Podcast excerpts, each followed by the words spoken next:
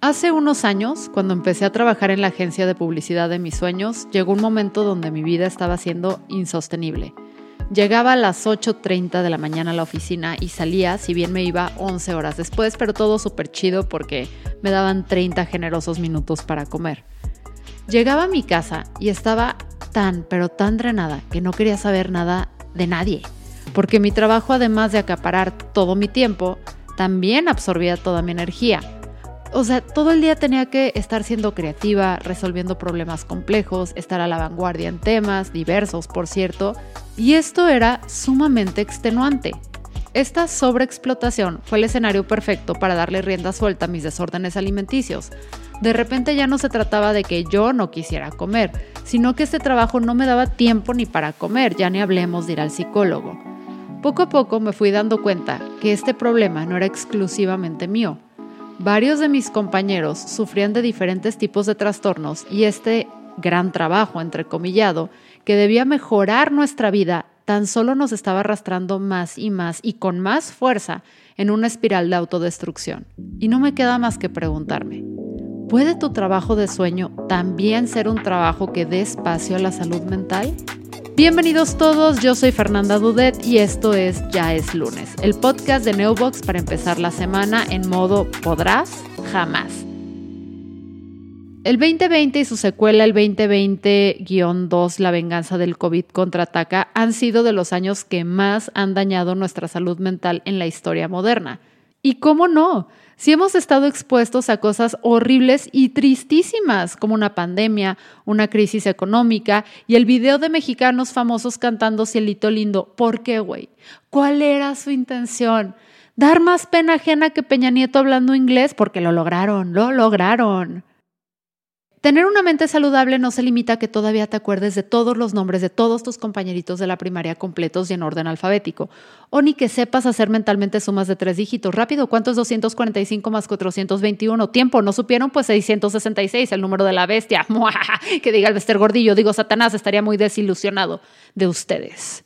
En fin, de acuerdo con la División para la Concientización de la Salud Mental del Departamento de Salud de Estados Unidos, la salud mental es el balance correcto entre la forma en que pensamos, sentimos y actuamos y cómo este balance nos ayuda a tomar decisiones.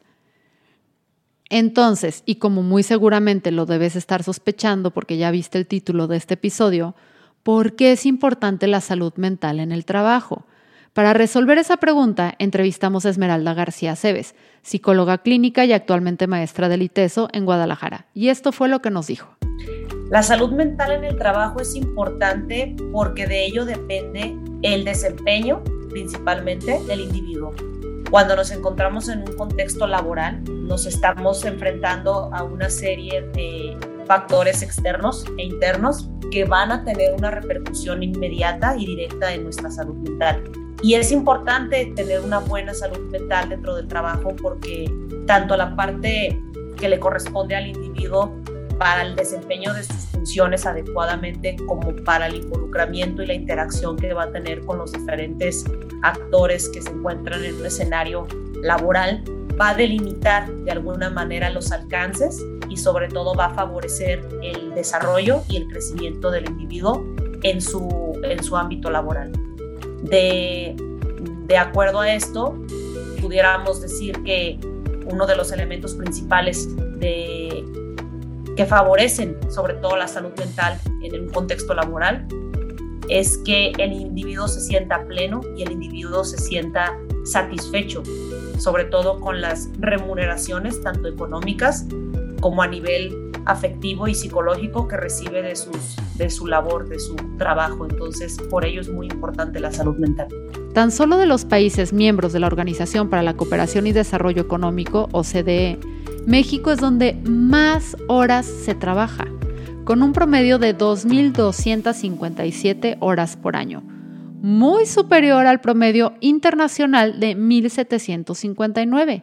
Imagínense ser el país donde más horas se trabaja a pesar de tener el Congreso más flojo de toda la galaxia. Uno pensaría que eso ayudaría, aunque sea a bajar el promedio, ¿no? De acuerdo con el Instituto Mexicano del Seguro Social, el 43% de los mexicanos padecen estrés laboral, causado por exceso de horas laborales, pocos días de vacaciones y sueldos de risa loca. ¿A quién no le ha tocado tener jefes que te dicen orgullosísimos? Aquí se entra a las nueve, pero no se sabe a qué hora se sale. Y una nada más piensa, dude, si quieres estar más tiempo en la oficina solo porque tu esposa e hijos te odian, esa es bronca tuya, ¿yo qué? Y el problema no es que no queramos echarle ganas al trabajo o que no seamos proactivos, ni que no queramos aportar nuestro talento al proyecto. Pedro, agárrate tus frasecitas de chaleganismo cliché, hazlas un gran rollo y métetelas por el... El problema es que esto pocas veces es recomendado por las empresas y aunque aportes ese extra, las empresas no lo van a valorar, mucho menos va a ser recíproco. Según la plataforma para encontrar empleo OCC Mundial, aproximadamente el 75% de los mexicanos profesionistas no están satisfechos ni felices con su situación laboral actual. Y esto tiene mucho que ver con creencias. Digo, a lo mejor no me voy a meter en el tema de, a profundidad, pero tiene que ver con el sistema de creencias justo con el que fuiste criado, ¿no? Y tiene que ver también, sobre todo, con la influencia directa que pudiste haber recibido de los modelos parentales que tuviste, ya sea tus padres o tus figuras de cuidado, tus figuras de autoridad.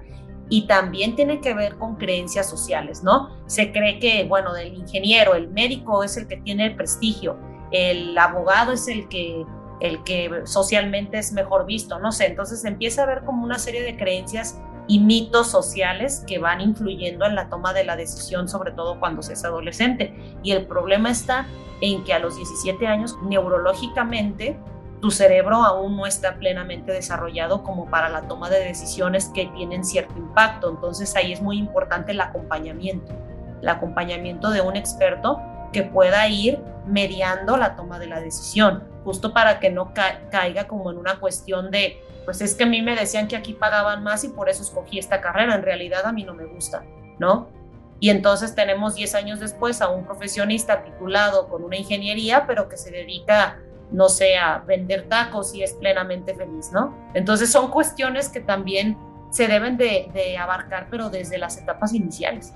¿Y cómo no va a estar inconforme la gente si después de ponte la camiseta, papá, saliendo cuatro horas después de tu turno, lo único que recibes de compensación es un pedazo de pizza fría y un vaso de refresco tibio? Es una verdadera injusticia. Ningún patrón debería exponer a sus empleados a refresco tibio. Además, ¿cómo se te puso tibio si yo lo compré frío y personalmente lo metí al refri, eh? Te odio, teleperformance, te odio. Digo, ¿qué? Perdón, me exalté. Todos los factores de los que hemos estado hablando son solo la punta del iceberg para otras prácticas que terminan afectando la salud mental de los empleados. De acuerdo con el reporte Haciendo que la salud mental cuente de la OCDE, el 15% de la población trabajadora en el mundo padece de alguna afectación mental grave. María Diegues, psicóloga y colaboradora del Instituto de Neurociencias y Neuropsicología Aplicada, nos describe otras circunstancias que podrían estar causando este problema. Los factores que más amenazan en el ambiente de trabajo pueden haber factores extraorganizacionales, una muerte de un ser querido, conflictos conyugales, conflictos familiares, etcétera, o unos que se incluyan dentro del entorno laboral. Por ejemplo, políticas inadecuadas en cuanto a seguridad y protección de la salud. No sé si has escuchado acerca de un incidente que hubo en Bangladesh que se llamaba Rana Plaza. Era un edificio donde había trabajo con textiles, o sea, eran marcas no me atrevo a nombrar las marcas, pero eran marcas así como de fast fashion. Y habían reportado que se estaba como, literal que había como grietas en el edificio y nadie le hizo caso, o sea, fue como, ah, sí, sí, padrísimo. Y después de un tiempo se cayó este edificio y fueron como más de 2.000 personas muertas y además eran personas que trabajaban en condiciones muy precarias. Entonces, el no atender este tipo de problemas en cuanto a mobiliario, las instalaciones, porque incluso la temperatura del ambiente puede ser algo que nos estrese, entonces ahí habría que checarlo, ¿no? Las prácticas ineficientes de gestión y comunicación un estilo de comunicación agresivo, por ejemplo, siendo, siendo el jefe, no está chido y sí puede llegar a ser estresante. Por eso hay que optar siempre por una comunicación asertiva. El utilizar frases como, oye, yo pienso o yo siento o yo creo, eso es como puramente subjetivo. Y mantener un tono de voz calmado, o sea, son muchísimas cosas que se tienen que saber acerca de la comunicación asertiva, podría seguir. Pero al momento de tú tener que escuchar a tu jefe o siendo jefe tener que escuchar a tu empleado, realmente escucharlo, no solo oír el ruido y ya. Entonces, manejar también eso. El escaso poder de decisión del trabajador, o sea, literalmente silenciar la voz de los trabajadores puede llegar a ser bastante estresante. Y eso se liga también como con creatividad restringida, ¿no? Como esto es así y únicamente así, o sea, como tener un espacio muy rígido puede llegar a ser estresante porque no permite que los demás se desenvuelvan como, como pues idealmente podrían desenvolverse de una manera muy, muy benéfica. Eh, un mal liderazgo, ya sabemos que hay malos líderes dentro del espacio de trabajo, puede llegar también a ser bastante estresante.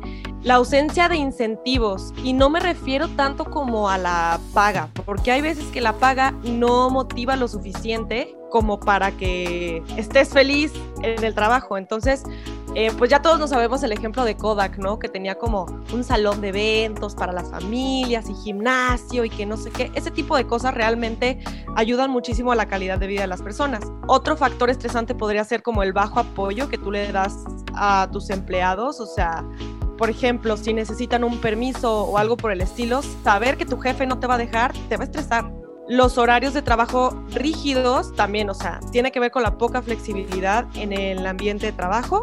Un trabajo de alta dificultad o una carga elevada, ¿a qué me refiero con esto? Si es un trabajo de alta dificultad y posees las herramientas para desempeñarlo, ok, puede que no te estrese tanto, pero ¿qué pasa si no percibes que tienes las herramientas? Ahí te vas a estresar o una carga elevada, ¿no? Porque pues no somos robots, somos humanos y nos cansamos y el estar constantemente en, en, bajo presión y todo eso puede dañar también a largo plazo. El acoso laboral, que ya también hay un término para esto, se llama mobbing, puede también propiciar este tipo de, de problemas y condiciones que no sumen a la equidad. Muchos dicen como, ay, sí, tenemos que ser iguales y no sé qué y no se trata de ser iguales, porque entonces las, por ejemplo, las mujeres que están embarazadas tendrían lo mismo que un hombre que, que pues está ahí, ¿no? Y se trata de ser equitativos. O sea, oye, yo sé que tú necesitas tu permiso de maternidad, ok, te lo voy a dar porque es lo que necesitas, son tus necesidades. Entonces, el no ser equitativos también puede llegar a ser bastante contraproducente. Es importante mantener una buena salud mental, ya que no tenerla puede provocar que el cuerpo empiece a manifestar síntomas. Adrián Mariscal, Content Manager en Neubox, nos platica su experiencia personal. Yo en el momento en el que, no sé, generalmente cuando tengo ansiedad, como demasiado. O sea, cuando yo tengo muchas actividades que hacer, me preocupo, eso me genera estrés, eso me genera ansiedad. Entonces como, como mucho más que lo que haría en un día en el que no tengo ansiedad. Y bueno, pues eso obviamente me hace subir de peso y al subir de peso y verme al espejo, eh, no me gusta lo que veo y eso me, me hace sentir mal, o sea, eso me deprime. Entonces, y al yo estar deprimido, eh, dejo de estar en ese estado de felicidad eh, y de disfrutar lo que hago y ya estoy como preocupado por eso. Entonces a mí básicamente lo que me, me afecta del tema del físico es el, el, sentirme mal, el sentir que no, que no estoy contento conmigo mismo, que no me estoy sintiendo bien conmigo mismo y debido a eso no puedo dar como mi máximo desempeño en mis actividades del trabajo. En un episodio anterior hablamos sobre la igualdad de género en el trabajo. En este abordamos la manera en que para las mujeres es exponencialmente más difícil la vida laboral y acceder a puestos medios y altos. La información que presentamos en aquella ocasión es consistente con el hecho de que, según la encuesta nacional de epidemiología psiquiátrica en México, actualmente más mujeres que hombres están experimentando su primer episodio depresivo. La prevalencia entre ellas es de 11.4% y en los hombres de 7.6%. Según la misma encuesta, la depresión en el trabajo es la principal causa de disminución de productividad, de ausencia por enfermedad y de retiro prematuro. Las personas con depresión pierden casi tres días de trabajo más al año que aquellas con otras enfermedades crónicas. Y la previsión es que una de cada dos personas experimentará enfermedades mentales en algún momento de su vida, reduciendo sus perspectivas de empleo, productividad y salarios. Definitivamente la relación entre salud física y salud mental pues es completamente directa. ¿Cómo impacta de alguna manera la salud física, la salud mental? El tema de la pandemia, el tema del cambio de actividades, el cambio de, de la dinámica laboral de traslado a un espacio en el que propiamente se desempeñaban actividades laborales, trasladarlas a casa, a un espacio donde en teoría es tu lugar de descanso, tu lugar de relax, tu lugar de recreación, tu lugar seguro, tu privacidad y convertirlo en tu oficina, pues definitivamente sí genera un impacto muy grande, sobre todo a nivel psicológico.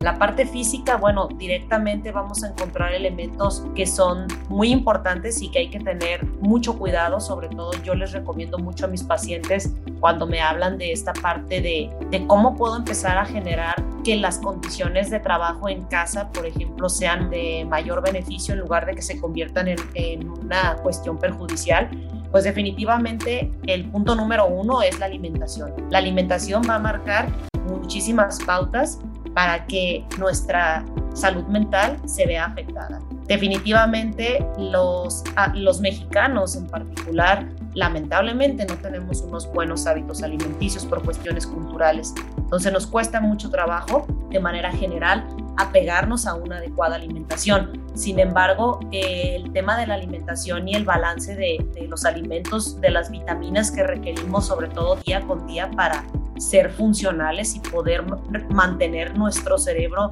activo y nuestro cerebro concentrado en lo que tenemos que hacer, cualquiera que sea la actividad, pues es definitivamente súper importante. Entonces, el cuidado de la alimentación, el estar en una constante supervisión con un especialista, ya sea un nutriólogo o un médico, pero que sí nos apoyen a decirnos exactamente qué es lo que nuestro cuerpo requiere, porque no podemos generalizar, no podemos decir que lo que a mí me funcione, le funcione a otra persona. Nuestro organismo es diferente, nuestra antropometría es diferente y las, los elementos nutricionales son muy determinantes en la cuestión de la salud mental, sobre todo en la regulación de las emociones, la parte del afecto, todo lo que tiene que ver con el manejo de emociones. La, alimentación impacta mucho en, este, en esta neurotransmisión de, de las emociones. Entonces, ahí hay un elemento muy importante. El segundo, pues definitivamente es la actividad física. ¿no? La actividad física no solamente como una cuestión recreativa o de ocio, sino como un elemento de cuidado a la salud. El poderle dar movimiento al cuerpo cuando menos tres veces por semana, por mínimo 30 minutos, es una de las recomendaciones principales. El cuerpo necesita estar en movimiento, necesita poder eh, externar y poder eliminar las toxinas que de repente nosotros vamos generando por el mismo tiempo que pasamos sentados, por los alimentos que de repente consumimos y sobre todo por los niveles de estrés que manejamos con cuestiones laborales y con cuestiones pues también de, de relaciones interpersonales. Se liberan ciertas toxinas a través de, de del organismo y estas toxinas pues son eliminadas única y exclusivamente por la actividad física a través de la sudoración. Entonces sí es importante darle movimiento al cuerpo. Yo recomiendo que cuando menos sea un mínimo de tres veces por semana, 30 minutos, cualquier actividad que disfruten, pero que le implique movimiento al cuerpo. Hasta sacar a pasear al perro es una actividad física, pero sí tenerlo en cuenta como parte de los hábitos diarios. Otra cuestión física también importante es el cuidado de la higiene y el aliño personal. No por estar en casa tenemos que caer como en este hábito de, bueno, no me voy a maquillar, no me voy a peinar, no me voy a poner la camisa del, trabajo, voy a andar en chanclas y en, y en short y voy a andar eh, desmaquillado, peinado, ¿no? En el caso de los varones y, y voy a como a caer como en este, en este hábito eh, de poco, poco aliño a mi persona, porque definitivamente hay un impacto psicológico cuando nosotros nos vemos al espejo y nos vemos físicamente arreglados o nos vemos físicamente con el outfit del trabajo, entramos en modo trabajo, ¿no? Es una cuestión meramente psicológica.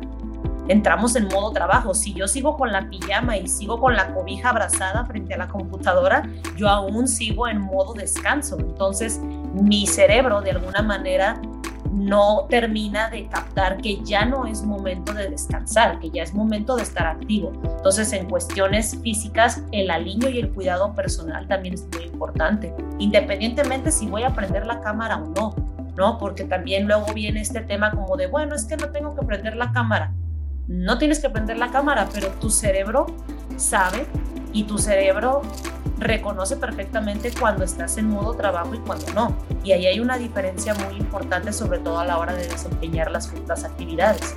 Y por supuesto, una empresa llena de empleados infelices y que no trabajan no es tan chistosa como la planta nuclear de Springfield. Con más de 18.4 millones de personas tan solo con estrés laboral, según cifras del IMSS, las pérdidas anuales por productividad superan los 16 mil millones de pesos. Además, un empleado con estrés puede llegar a faltar 25 días al año, según datos de Sodexo México.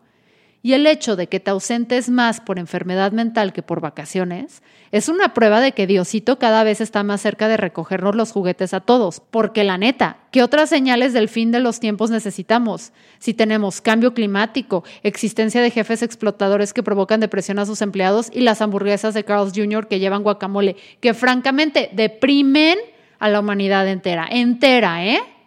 El beneficio de procurar la salud mental de los trabajadores es que, bueno, en primera, todos somos seres humanos y merecemos una calidad de vida buena. Entonces, uno de los beneficios es como, ah, pues me voy a sentir muy bien porque ayudé a alguien, ¿no? Estás procurando la calidad de vida de otra persona y eso demuestra, de cierta manera, que, puedes ser empático que es súper importante en cualquier aspecto, no solo en el laboral, pero también, bueno, hay un libro que se llama El gerente de sueños, que ahí decía como de, entre más escuches las necesidades de tus trabajadores, pues va a haber menos como rotación de personal, ¿no? Les va a gustar tu empresa y van a seguir ahí y pues ese es un beneficio, ¿no? O sea, como minimizar esa rotación de personal que puede haber y eso implica un beneficio para ti en cuanto a costos.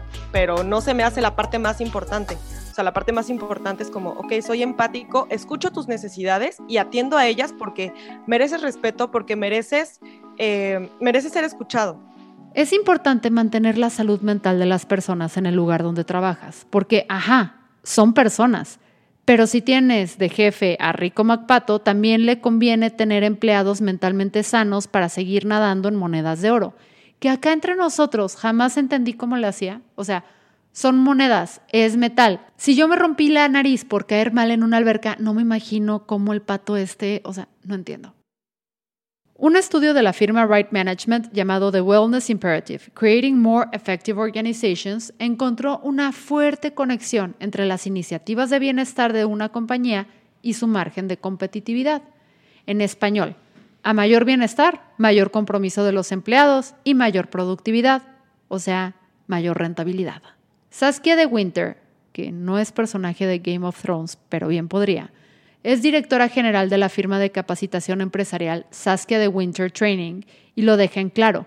El bienestar se trata de un elemento importante que no debe separarse de otros que puedan parecer más cercanos al negocio o más directamente relacionados con él. El objetivo es que se proteja la salud mental de los trabajadores y que saber trabajar bajo presión ya no sea un requisito. O en otras palabras, no se trata de trabajar de sol a sol sin sentido sino de trabajar con sentido y con la calidad humana siempre tomada en cuenta.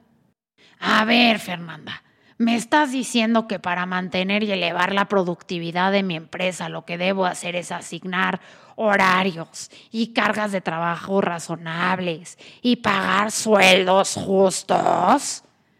Es poquito más complejo que eso, pero en esencia sí, así mero. Pero entonces, ¿cómo le voy a hacer los viernes que me toca tomarme mi whisky con lágrimas de empleado? ¿Sabes si las venden sintéticas? Voy a hacer como que no escuché eso. En octubre del 2019 en México entró en vigor la norma oficial mexicana 035, la cual busca que los centros de trabajo identifiquen sus áreas de oportunidad para prevenir, reducir y eliminar todos aquellos factores que impacten negativamente la salud de los trabajadores.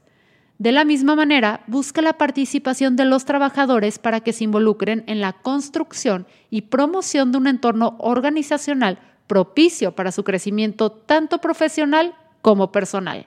Desde mi posición de empleado Godines en Neubox, te puedo decir que Neubox es una empresa en la que, en la que puedes ser tú mismo, eh, puedes tener cualquier orientación sexual, puedes ser hombre, puedes ser mujer, puedes ser gordo, puedes ser chaparro, puedes ser alto, puedes ser blanco, puedes ser moreno y todo mundo es bienvenido. O sea, lo, único que necesitas para trabajar en Neubox es tener como la pasión eh, de hacer tu trabajo. Obviamente como pues la experiencia previa, ¿no? Pero, pero ser como muy apasionado por lo que haces y no importa cómo te veas, no importa cómo pienses, no importa cuál sea tu religión, eh, es, es un equipo de personas bastante diverso. entonces eso como que el hecho de poder ser 100% yo es lo que me ha hecho eh, mantenerme dos años en Neubox y, poder estar como trabajando en un ambiente muy agradable. O sea, como que el trabajo eh, en equipo libre de discriminación, donde todo el mundo puede ser como es, es una de las mayores cualidades de esta empresa. Según la NOM 035, los factores de riesgo psicosocial en el trabajo se clasifican en cuatro categorías.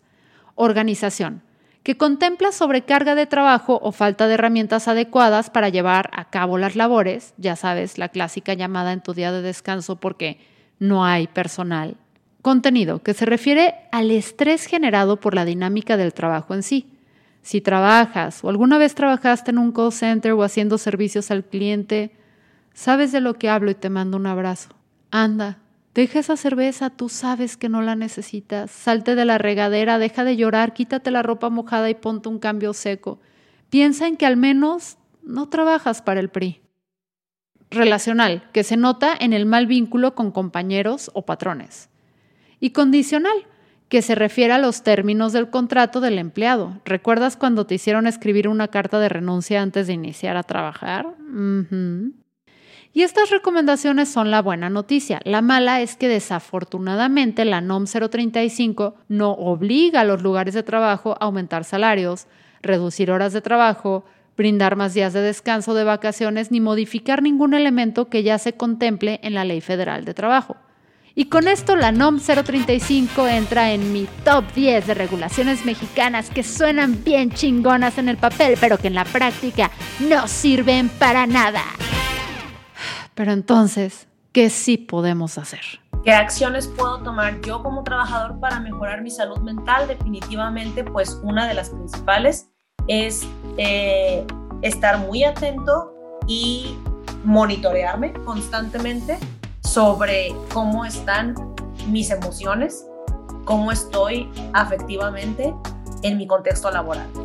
¿No? Y esto implica, pues evidentemente, empezar a desarrollar habilidades de inteligencia emocional, sobre todo para identificar cuando estoy empezando a experimentar un problema relacionado con, con mi trabajo cuando me empiezo a sentir incómodo, cuando me empiezo a sentir fastidiado, cuando estoy cansado o cuando tengo a lo mejor un tema por ahí directo con algún compañero o con mi jefe inmediato.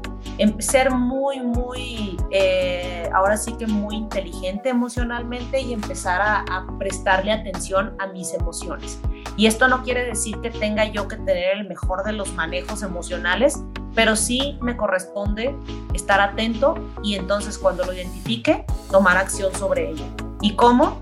Pues solicitando, por ejemplo, asesoría, solicitando atención, ¿no? Solicitado, solicitando un espacio en donde pueda tener a lo mejor un momento de, de expresión, un momento de poder sacar lo que estoy pensando, lo que estoy sintiendo con un experto en salud mental, estar muy atento sobre todo de cómo está mi motivación cómo está la cuestión de mi proyección laboral, mi proyecto laboral, mi proyecto eh, profesional y si lo que estoy realizando día con día le está apuntando a ese proyecto o estoy yendo en dirección contraria. No hay que ser también muy hábiles, sobre todo cuando caemos en cuestiones de, pues es que realmente yo estoy en este empleo por la remuneración económica o estoy porque realmente me siento satisfecho con la labor que realizo, ¿no? Porque realmente más allá de la remuneración, que es importante, claro, me siento pleno y me siento feliz con lo que hago.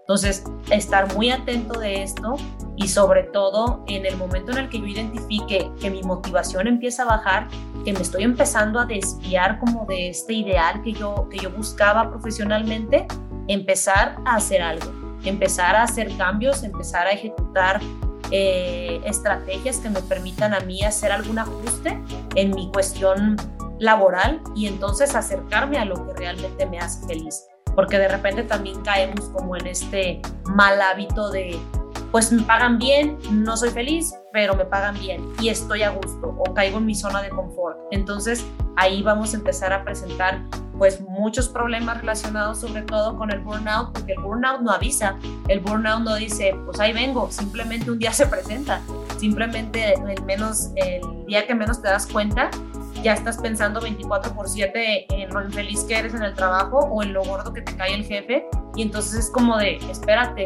o sea, hay que aprender cómo separar estas partes, ¿no? De repente pacientes me han comentado que, por ejemplo, 3, 4 de la mañana se despiertan pensando en el informe mensual y es como de tranquilo, o sea, haces tu espacio de descanso.